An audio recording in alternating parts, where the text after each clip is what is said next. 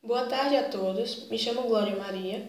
Eu e as minhas colegas de trabalho, Deisiane, Maria Helena e Taislane, iremos falar um pouco sobre o estudo da glândula mamária. Primeiramente, o que é uma glândula mamária?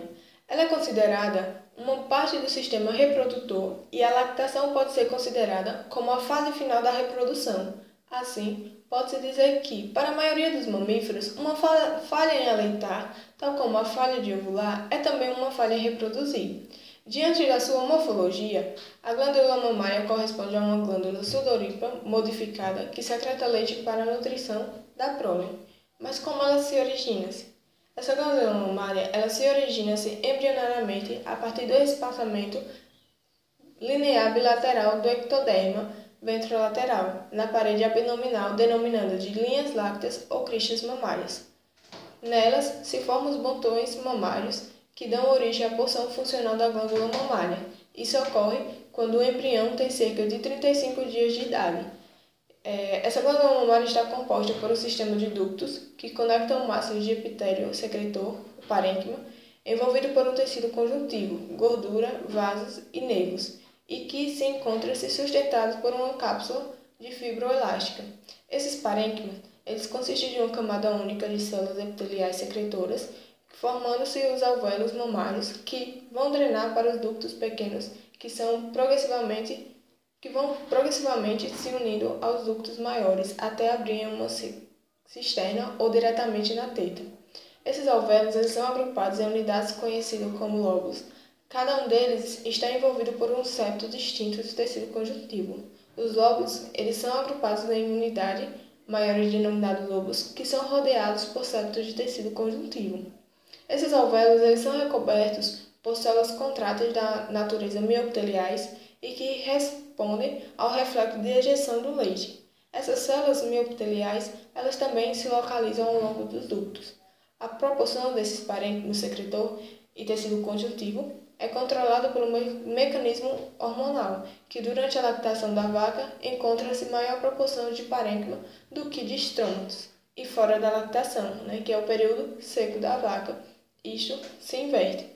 Com exceção dos monotremados, os mamíferos apresentam tetas, normalmente pares ligadas às glândulas mamárias. As tetas estão presentes em ambos os sexos.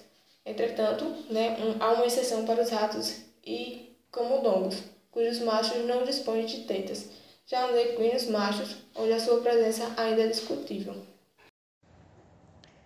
O leite é produzido pelas glândulas mamárias das vacas, que recebem também o nome de úbere. Tais glândulas são compostas por um grande número de células responsáveis pela secreção do leite. São divididas em quatro quartos, sendo os anteriores responsáveis pela produção, aproximadamente 40% do leite, e 60% restante produzido pelos posteriores. Uma vaca de alta produção pode produzir e armazenar mais de 20 kg de leite em cada ordenha. Juntando-se as estruturas de tecidos, o peso total do ouro da vaca adulta pode chegar a 50 ou 60 kg antes da ordenha. Para sustentar essa estrutura, são necessários ligamentos suspensórios fortes. Recebe o nome de ejeção ou descida do leite a resposta ao estímulo da mamada do bezerro, o massageamento manual dos tetos, ou até com equipamento mecânico. A ordenhadeira.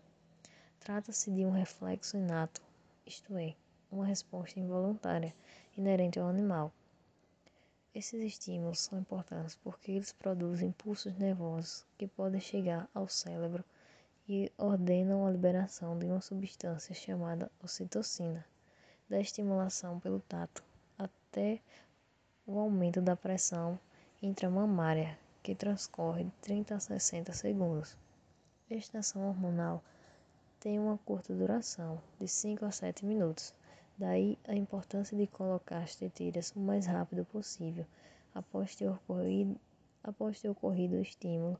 Caso contrário, o efeito hormonal desaparece, deixando o leite residual. É recomendável que seja feita a limpeza apenas na região dos tetos. Que entra em contato com a tetilha ou com as mãos do ordenador, para que a água contaminada não ocorra para os tetos, não escorra para os tetos e aumente o transporte de bactérias presentes na pele do úbere. Para isso é importante investir no manejo e nutrição adequado, melhoramento genético e na sanidade, para que contribua na prevenção de doenças e no bem-estar animal, e auxiliando na maximização da produtividade e mantendo assim uma saúde, uma saúde do útero.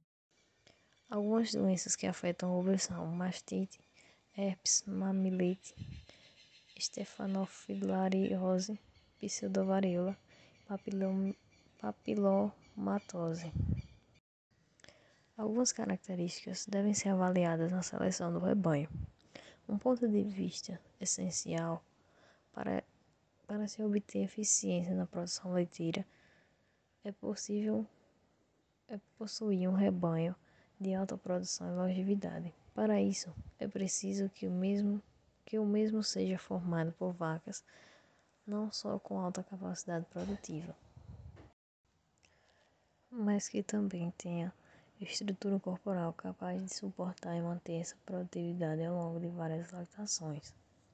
No caso do ubre, a primeira coisa a ser observada quando se fala de vacas e novilhas é que a fêmea de primeira lactação deve ter um Uber condizente com a sua idade. Do ponto de vista da longevidade, novilhas com Uber extremamente volumosas, sem ligamentos fortes, já são fortes candidatas a não permanecerem por muito tempo na produção do leite. O Uber se movimenta facilmente, o que não é uma característica desejável. Além disso, esse animal possui uma profundidade de Uber evidenciada. O ideal é que o Uber esteja sempre acima da linha dos jarretes. Deve-se deve também ser observado o Uber anterior aderido à parte abdominal, Uber alto e de boa largura, profundidade rasa, ligamento anterior forte e ligamento central forte. Como todos sabemos, o colostro é um alimento nutritivo, rico em substâncias perecíveis para a saúde do neonato. A densidade e a porcentagem de sólidos totais estão intimamente relacionadas, sendo que, quanto maior a quantidade de sólidos, maior será a densidade da secreção e maior a quantidade de nutrientes na solução. As gorduras serão utilizadas pelo neonato principalmente como fonte de energia para a manutenção dos seus metabolismo e temperatura normais. As proteínas, além de participarem do metabolismo e do desenvolvimento animal, conferem proteção contra doenças.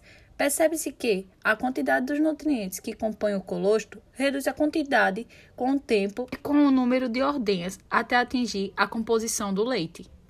Ou seja, aí me pega a pensar: qual a importância do colostro para os bezerros?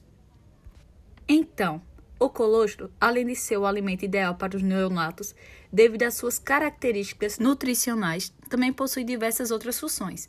É fonte de células de defesa maternas, hormônios, fatores de crescimento e fatores antimicrobianos que atuam no desenvolvimento do sistema digestivo do bezerro e protegem contra doenças. O fornecimento do colostro ao bezerro a uma temperatura adequada que auxilia na manutenção da temperatura corporal do neonato e evita a ocorrência de doenças subsequentes. A grande quantidade de gordura presente no colostro é a principal responsável pela manutenção da temperatura corporal, pois a partir da sua queima há a produção da energia necessária para esta função. Assegura-se, porém, que a função de maior importância desempenhada pelo colostro seja a transferência de imunidade passiva, pois o colostro materno é rico em proteínas quando fornecido imediatamente após o parto. É fonte de anticorpos e protege o animal por aproximadamente 30 dias até que este desenvolva-se o seu sistema de defesa e tenha capacidade de produzir seus próprios anticorpos e se proteger. Essa passagem de anticorpos maternos para o neonato vem através do colostro, denomina-se transferência de imunidade passiva e constitui-se o principal mecanismo de proteção dos bezerros contra doenças durante seus primeiros dias de vida. Então, quando eu poderia fornecer o colostro aos bezerros? Bom, a transferência de imunidade passiva ocorre após a ingestão do colostro. Com a absorção de anticorpos funcionais pelas células do intestino delgado, Destas células, os anticorpos são direcionados para a corrente sanguínea, onde cercam sua função de defesa do organismo.